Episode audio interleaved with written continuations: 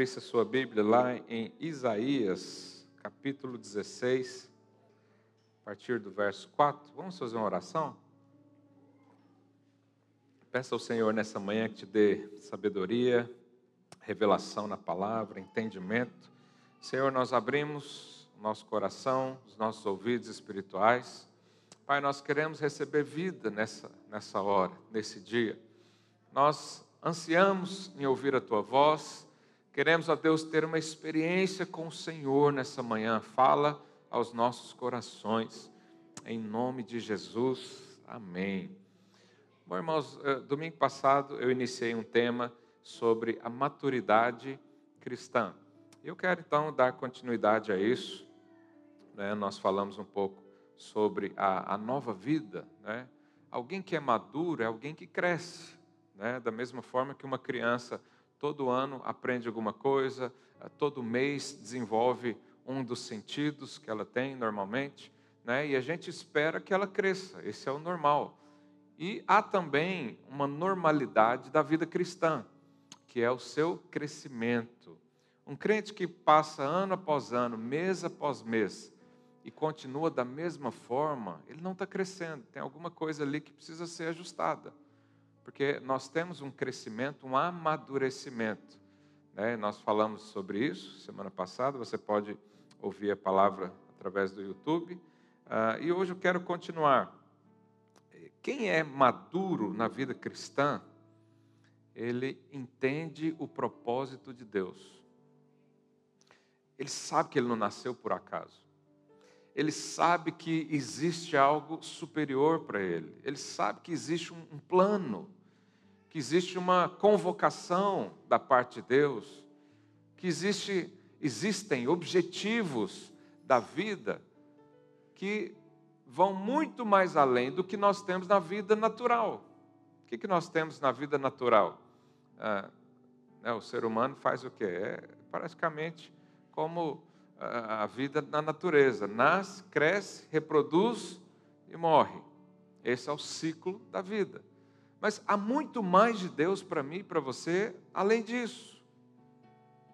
E se os nossos olhos estiverem só nessa vida terrena, só nessa vida natural, só nesses 80 ou 100 anos que uh, vamos viver nessa terra, nós seremos imaturos aos olhos de Deus, porque Deus é eterno e a nossa vida já é eterna. A partir do momento que Deus enviou Cristo para o seu coração através de uma confissão de fé, ah, como disse aqui o Alex, começou uma nova vida. E o normal é que você cresça. Falei para o seu vizinho, Deus tem uma vida de crescimento para você.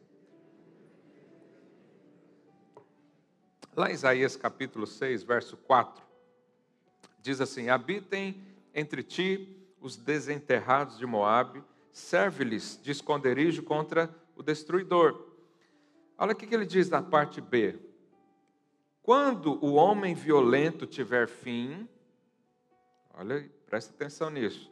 A destruição for desfeita e o opressor deixar a terra. Isso aqui está falando do quê? Do fim dos tempos. Ok? Ah, se você estudar a escatologia, Apocalipse, você vai ver que esses aqui são sinais do que virão ainda.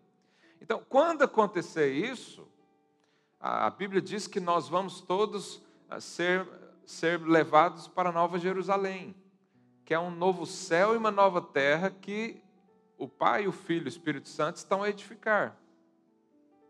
Os irmãos entendem isso, né? Hoje não vou ter tempo de explicar muito, mas ele está falando desse tempo. Aí ele diz, verso 5: Então um trono se firmará em benignidade, e sobre ele, no. Aonde vai ser o, o, o trono? No tabernáculo de Davi. Se assentará com fidelidade um que julgue, busque juízo e não tarda em fazer justiça. Então, o tabernáculo de Davi será a nova Jerusalém. Mas nós temos outro tabernáculo também na Bíblia. Na verdade, foi o primeiro. Quem construiu o primeiro tabernáculo na vida? Na Bíblia? Moisés. Moisés é, construiu um tabernáculo que é onde habitava a presença de Deus. Mas esse tabernáculo de Moisés não era acessível a qualquer pessoa. Mas aqui está falando que no tabernáculo de Davi, que será a Nova Jerusalém, vai ter um trono bem no meio, acessível a todos. Então, fica com essa informação. Eu quero ler também lá em Atos 15, verso 13. Uh, eh, diz assim: Depois que eles terminaram, falou Tiago, dizendo: Irmãos, atentai nas minhas palavras. Aqui, eh, esse contexto uh, foi quando a igreja primitiva se iniciou Uh, e Paulo e Silas e outros irmãos que estavam pregando para gentios, que eram todas as pessoas que não eram uh, uh, judeus. porque você sabe, quando o Espírito Santo veio lá em Atos 1, ele foi derramado entre os discípulos, só tinha judeus ali. Mas depois o Senhor expandiu, por isso alcançou a mim e a você. Não sei se tem algum descendente judeu aqui, mas senão a gente estava fora da aliança, ok? E aí eles estavam em discussão se isso era de Deus mesmo. Porque Pedro, o apóstolo Pedro, tinha ido à casa de Cornélio, que era gentil, e o Espírito Santo veio sobre eles apenas pela fé.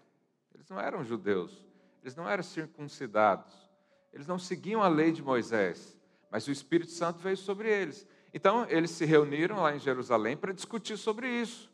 Né?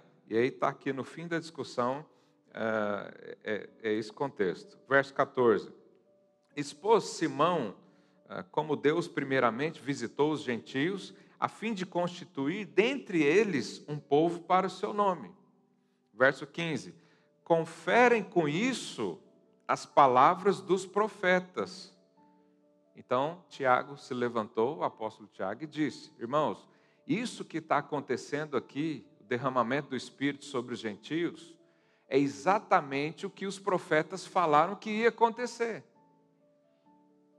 Então, é a concretização de palavras. E quais são essas palavras? É, verso 16: Cumpridas essas coisas, aí aqui ele já está fazendo uma citação do Velho Testamento.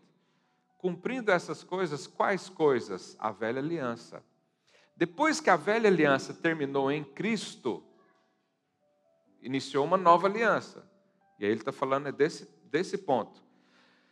Voltarei e reedificarei o tabernáculo caído de quem? Davi. E levantando de suas ruínas, restaurá-lo-ei, para que os demais homens busquem ao Senhor e também todos os gentios sobre os quais tem sido invocado o meu nome, diz o Senhor que faz essas coisas conhecidas desde séculos. Então, aqui o apóstolo Tiago disse: a nova aliança é o período onde Deus está reconstruindo um tabernáculo. Mas qual tabernáculo ele citou aqui? Tabernáculo de Davi. E aí eu tenho que contar para você o que é o tabernáculo de Davi, né, agora. Nós tínhamos então uma referência lá de Gênesis do tabernáculo de Moisés. Ah, eu até separei uma imagem mas eu não mandei para os irmãos ali, mas depois eu ponho isso no grupo. O tabernáculo de Moisés, você conhece, né? é, uma, é, é, é um, um retângulo enorme e mais ou menos centralizado de um lado, uh, tem uma outra parte dividida em duas, em duas divisões, que era o átrio, que era o lugar externo, o lugar santo, que era o lugar fechado, e o santo do santo, ou o santíssimo lugar, esse era o tabernáculo de Moisés. A presença de Deus habitava na arca, né, no propiciatório, na tampa da arca, dentro do santíssimo lugar. E quem poderia entrar nesse eh, lugar? Só o sumo sacerdote uma vez ao ano. Então isso é a velha aliança. Isso é como Deus se revelava aos homens, só através do sumo sacerdote uma vez ao ano. Mas e o tabernáculo de Davi? Davi, quando assumiu o reinado, né, nos primeiros anos, no primeiro ou segundo, ah, ele buscou a arca do Senhor, porque eh, eles tinham perdido a arca, depois recuperaram, deixaram na casa de Abinadab, e depois, quando Davi assumiu o trono, ele disse: Eu quero a presença de Deus comigo. Quantos são assim também? Eu quero a presença de Deus comigo. Então ele mandou trazer a arca, os irmãos conhecem a história, né? No meio do caminho aconteceu lá uma tragédia.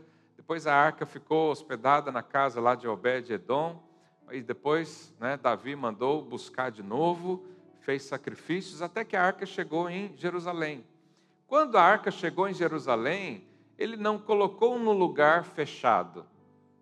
Ele montou uma tenda aberta, colocou a arca do Senhor, que era a presença de Deus, e instituiu algo que nunca existiu, que era um louvor 24 horas de adoração, de cultos ao Senhor naquele lugar.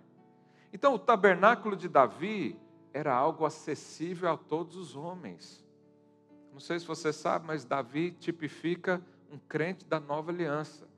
Davi viveu na graça na época da lei, por causa do coração.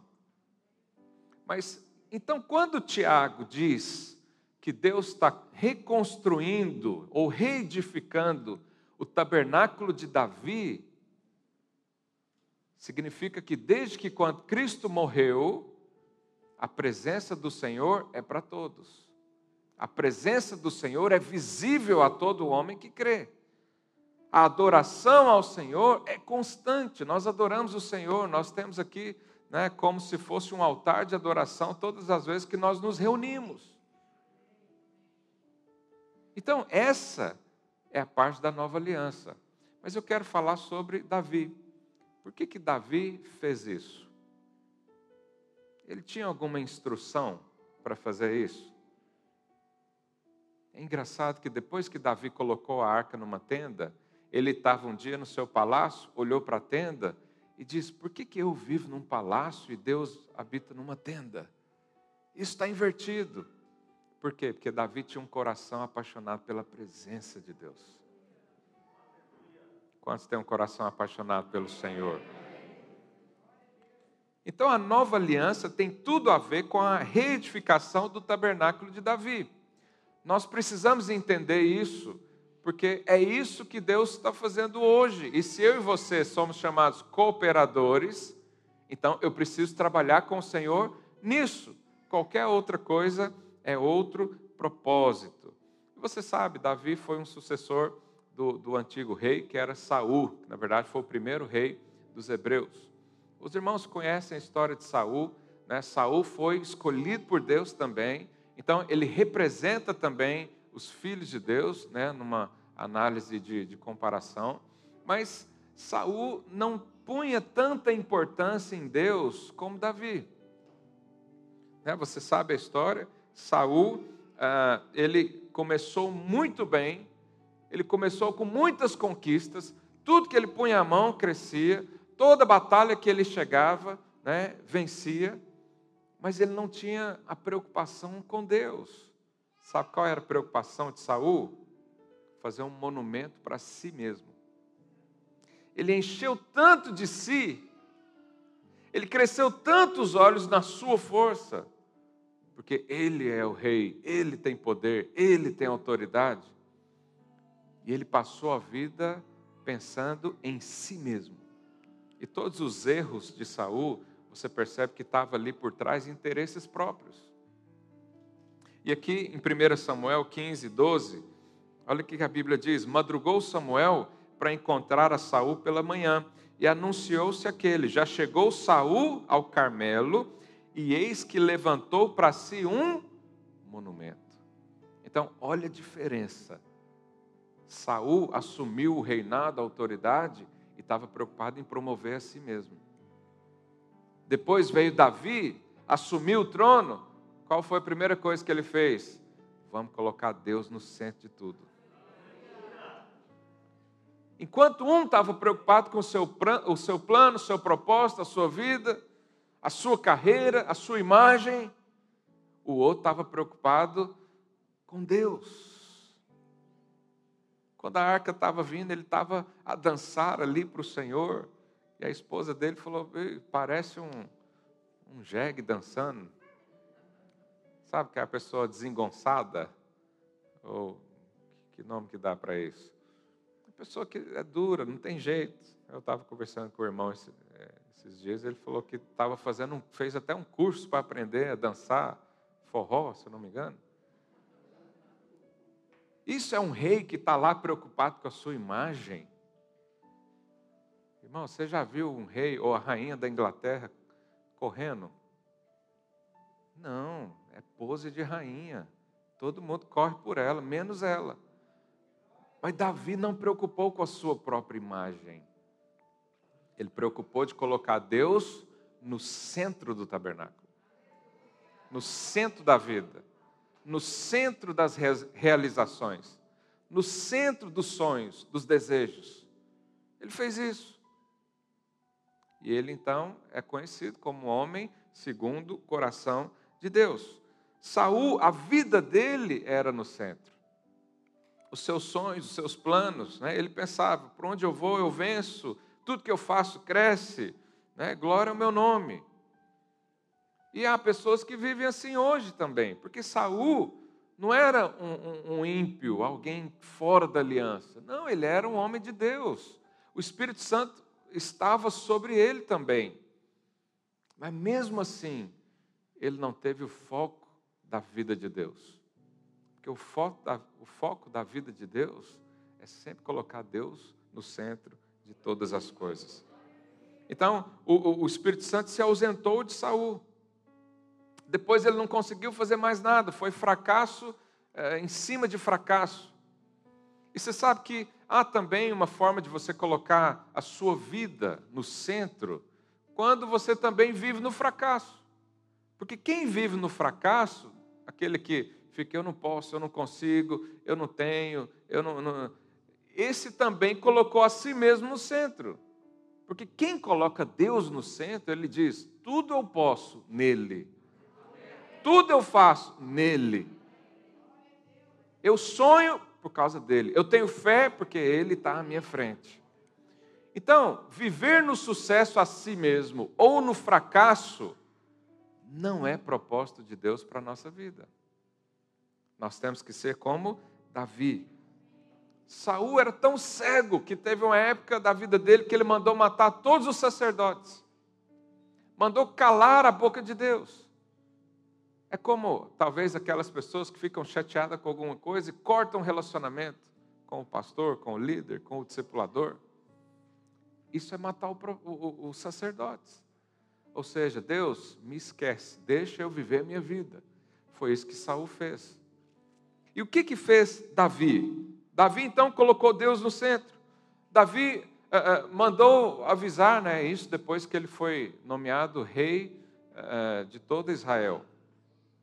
Ele colocou Deus no centro, falou: tudo é por causa de Deus. Se a gente for para uma batalha, é porque Deus falou. Se a gente fica aqui, é porque Deus falou. Ele colocou isso no centro. E essa foi a grande realização. Ele fez celebrações ao Senhor. E ele disse: Eu quero só a vida que Deus tem para mim. Quando ele caiu no pecado, ele disse isso.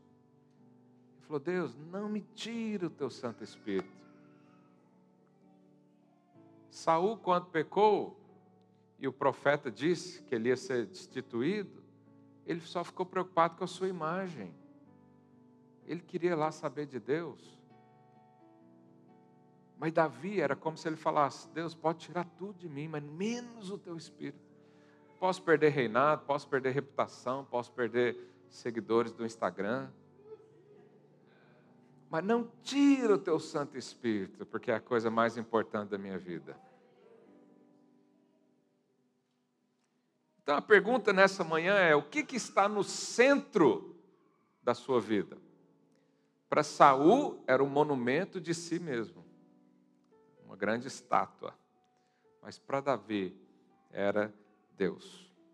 Saul e Davi eram homens de Deus, mas cada um teve um estilo de vida. E o que, que é construir um tabernáculo hoje para nós? Porque essa foi a grande realização de Davi. Isso foi uh, o que fez com que o seu reinado fosse um reinado exitoso. E o que, que para nós é construir o tabernáculo de Davi? Sabe, Deus tem isso para cada um de nós. Isso significa a nossa obra, o que nós fazemos hoje. Nós podemos fazer como Saul ou fazer como Davi. Davi aponta para os crentes da nova aliança. É aqueles que dependem do Senhor. É aqueles que reinam para o Senhor. É aqueles que edificam para o Senhor.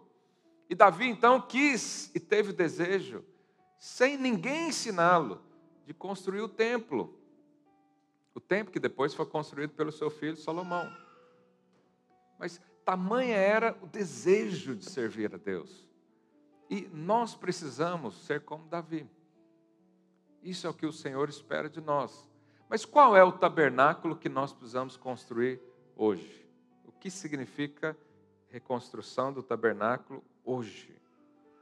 Sabe, há um processo na nossa vida, porque Deus escolheu Davi. A Bíblia diz que ele achou, achou Davi. Que ele estava à procura de alguém que tinha coração. Então, no processo de Deus, primeiro ele te escolhe. Ele escolheu você. A Bíblia diz que nós somos, nós somos eleitos, escolhidos. Se você está aqui hoje é porque você foi escolhido. Mas depois que Deus nos escolhe, Deus coloca coisas no nosso coração. Deus forja um coração igual o dele. Aí ele põe desejos, põe sonhos, né? Isso é um processo de transformação. E depois de sermos transformados, ele nos dá capacidade para realizações. Então, esse é o processo. Deus te escolhe. A escolha nada mais é do que separar você de algo. Depois, ele transforma o seu coração, ele coloca aí princípios dele, ele coloca aí sonhos dele, coloca objetivos, propósitos alegria, paz, tudo que você precisa. E depois ele te capacita para que você construa alguma coisa. Isso foi assim com Davi. Davi foi escolhido, o seu coração foi transformado num coração de rei, e depois ele governou e reinou com muitas coisas que fez. E há um processo na nossa vida, porque a Bíblia diz lá em Romanos 12, 2, e não vos conformeis com este século, mas transformai-vos pela renovação da vossa mente, para que experimenteis qual seja a boa, agradável e perfeita vontade de Deus. Para eu saber qual é a boa, agradável e perfeita vontade de Deus, ele diz aqui: eu tenho que renovar minha mente. Isso é um processo de transformação. Mas quando nós olhamos para a nossa vida, e não enxergamos vontade de Deus boa, perfeita e agradável, é porque talvez a gente está no caminho de Saul, de trabalhar para nós mesmos. E eventualmente isso vem queda após queda. Mas quando trabalhamos para o Senhor, a Bíblia diz que os planos são perfeitos, são bons, são agradáveis. Quantos aqui querem viver uma vida boa, perfeita e agradável? Pois é, essa vida tem um nome, é a vida cristã. Fora disso, não tem, não há esperança. E essa, né, é, é, eu estou aqui falando sobre o propósito do Senhor. Eu, eu quero dar aqui uns exemplos. Vamos pegar a vida de Noé, por exemplo. Noé também foi alguém escolhido.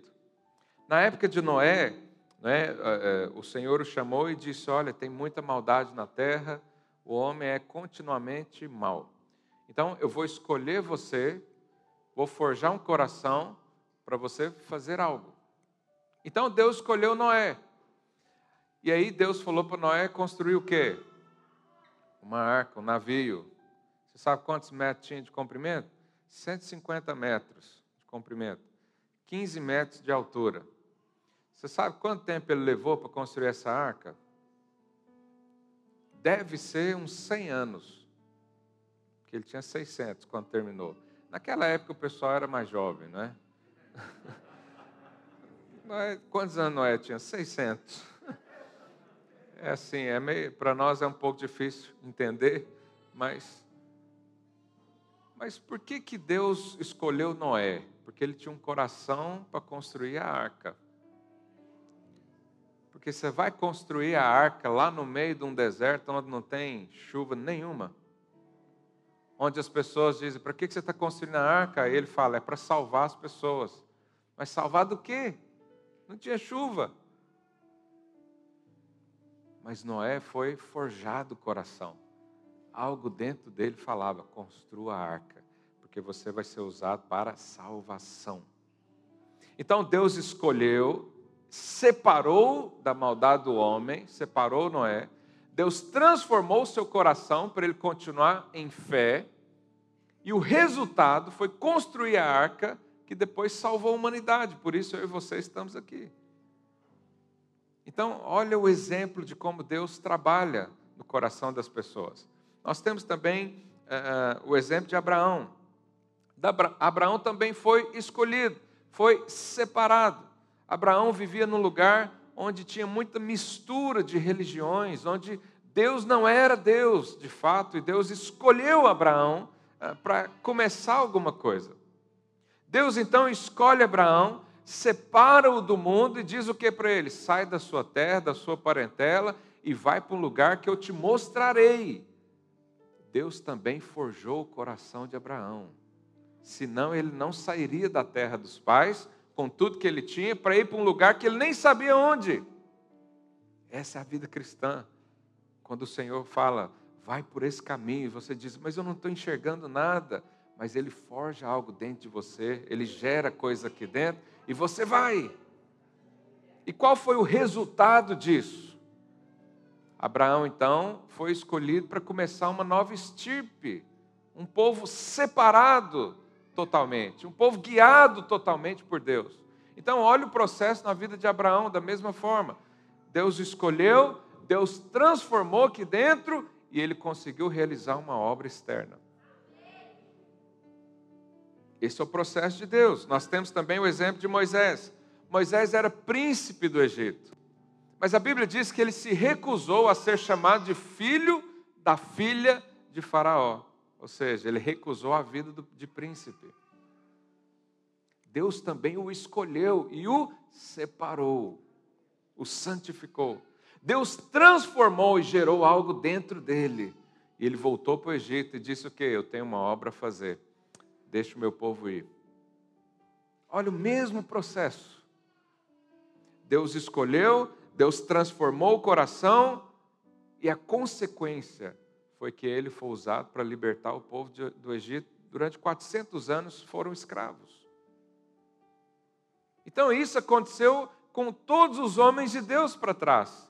O Senhor escolheu, gerou algo aqui dentro, que gerou algo fora.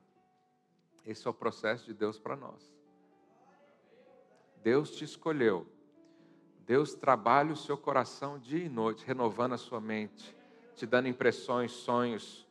E a consequência vai ser: você vai ser muito usado por Ele para libertar pessoas, para construir coisas. Então, existe um tabernáculo de Davi para nós. O tabernáculo de Davi para Moisés foi libertar o povo do Egito.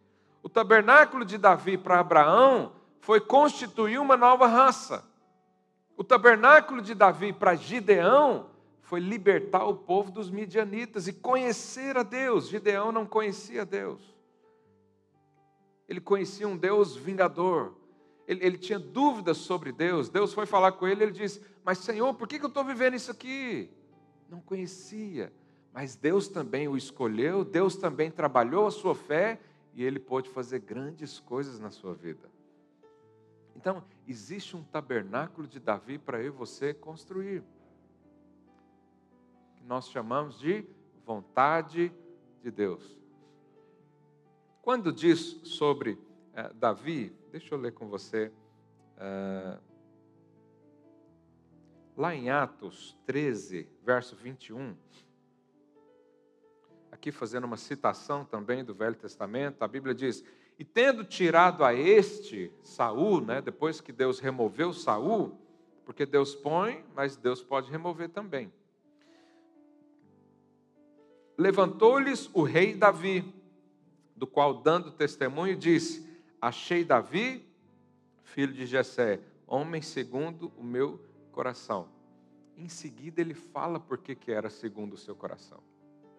Ele diz: que fará toda a minha vontade. Então, todos esses homens que eu dei exemplo foram trabalhados no coração e todos eles tinham um desejo de fazer toda a vontade de Deus na terra.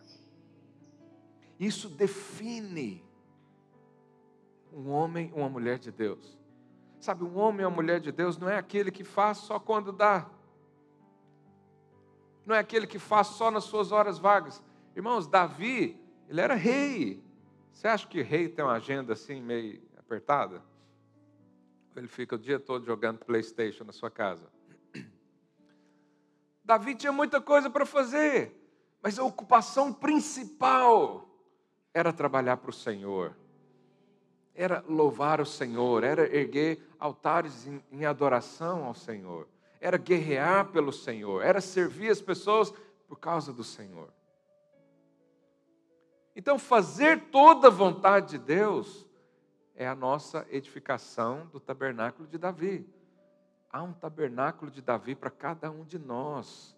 O Senhor nos chamou para edificar alguma coisa. Ele nos escolheu, Ele trabalha o nosso coração, nos enche de fé, nos enche do Espírito, nos enche de dons espirituais. E o que, que a gente faz com isso? Constrói alguma coisa. Faz a vontade de Deus. Qual é a vontade de Deus para a sua vida? Qual é o propósito de Deus para a sua vida? Deus te chamou para quê?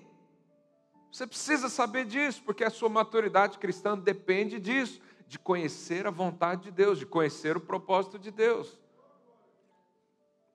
E aí eu dei exemplos né, do Velho Testamento, mas vamos para o Novo Testamento. Lá no Evangelho de João, capítulo 21, verso 15. Os irmãos sabem, uh, Jesus tinha dois discípulos, entre eles tinha um lá que era Pedro. Quando Jesus estava, uh, quando ele prediz a sua morte para os discípulos, ele explica o plano da redenção. Pedro se levanta e fala o quê? Senhor, eu vou dar a minha vida por ti. Se todos esses aqui te abandonarem, eu não abandonarei. Isso foi as palavras de Pedro. O que, que aconteceu? Ele, ele recebeu uma dura afirmação de Jesus. Jesus falou o quê? Hoje mesmo você vai me negar três vezes. E aí, dito e feito. Jesus foi para a cruz, Pedro negou Jesus. Mas a negação de Pedro não foi assim só um bloqueio, não foi assim só dizer eu não conheço. Não, foi praguejar, foi insultar, falar palavrões a Jesus. E aí, depois que Jesus morreu na cruz, a Bíblia diz que Pedro uh, se arrependeu amargamente. Só que ele se arrependeu e depois foi fazer o quê? Pescar. Voltou à velha vida. Voltou o que ele fazia antes ele estava no caminho de Saul, trabalhar para si mesmo. Talvez ele pensou, ah, essa coisa dessa vida cristã não dá muito certo. Olha aí, coloquei toda a minha vida nisso e agora estou no prejuízo. Ah, envolvi demais na igreja e agora eh, não, não tenho mais nada com a minha família. Ah, não, eu contribuí demais e perdi tudo que eu tinha. Oh, já ouviu essas coisas? Pedro talvez estava nessa. Ele disse o quê? Vou pescar, vou cuidar de mim. Porque se ninguém, se eu não cuidar de mim, ninguém cuida. E aí, depois que Jesus ressuscitou, a Bíblia fala que Pedro estavam a pescar, né? eu ministrei aqui alguns domingos sobre isso, e Jesus foi ter com eles. Jesus chegou até a praia, eles estavam pescando, e Jesus falou: Filhos, vocês pescaram alguma coisa aí? O que, que eles responderam? Nada. Irmãos, aqueles é, aqueles homens eram pescadores profissionais. Não era igual eu e você, que chega lá no rio, o peixe morde a isca, vai embora, você nem vê a vara. Né? Eles sabiam o que faziam. Mas o que, que Jesus quis dizer para eles? Uma vez que eu te chamei para edificar o tabernáculo de Davi, não vai ter mais nada que compense isso. Uma vez que eu pus sonhos no seu coração, não adianta voltar para outra coisa. E aí Jesus diz: joga a rede do lado direito. Vocês já entenderam o que, que é, né? Joga a rede do lado direito. E eles jogaram então, pegaram 153 grandes peixes. Nessa hora, João, o discípulo amado, falou para Pedro: É Jesus. Pedro então vestiu sua roupa, pulou no mar, foi até Jesus. E ali o Senhor o serviu. E ainda falou para ele: traz os peixes que vocês pegaram aí, vamos compartilhar junto. Jesus colocou Pedro no ministério novamente.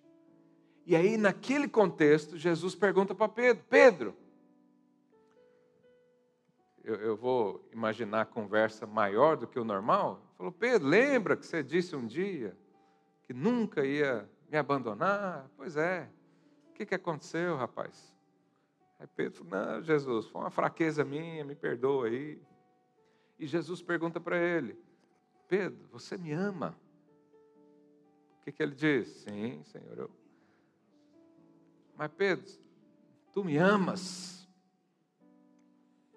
Aí, terceira vez, Pedro, tu me amas? Na terceira vez, Pedro falou: Jesus, o Senhor sabe que eu te amo. E aí o que, que Jesus falou para ele?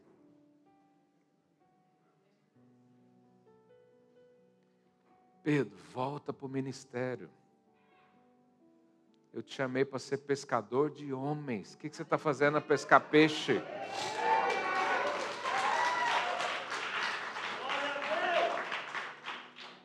Que, que você está fazendo da sua vida? Não faz monumento para si, não me coloca no centro, vai dar muito fruto.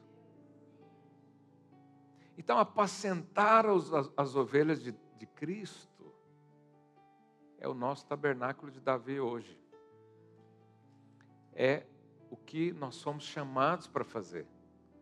Davi fez isso, Moisés fez, Abraão fez, Noé, Gideão e todos os homens de Deus fizeram. Os apóstolos fizeram isso Jesus fez isso e passou a bola para nós. Então, quando nós fomos escolhidos e separados, santificados do mundo, o Senhor nos tirou do mundo. Eu e você fomos libertos do império das trevas e transportados para o reino de Cristo.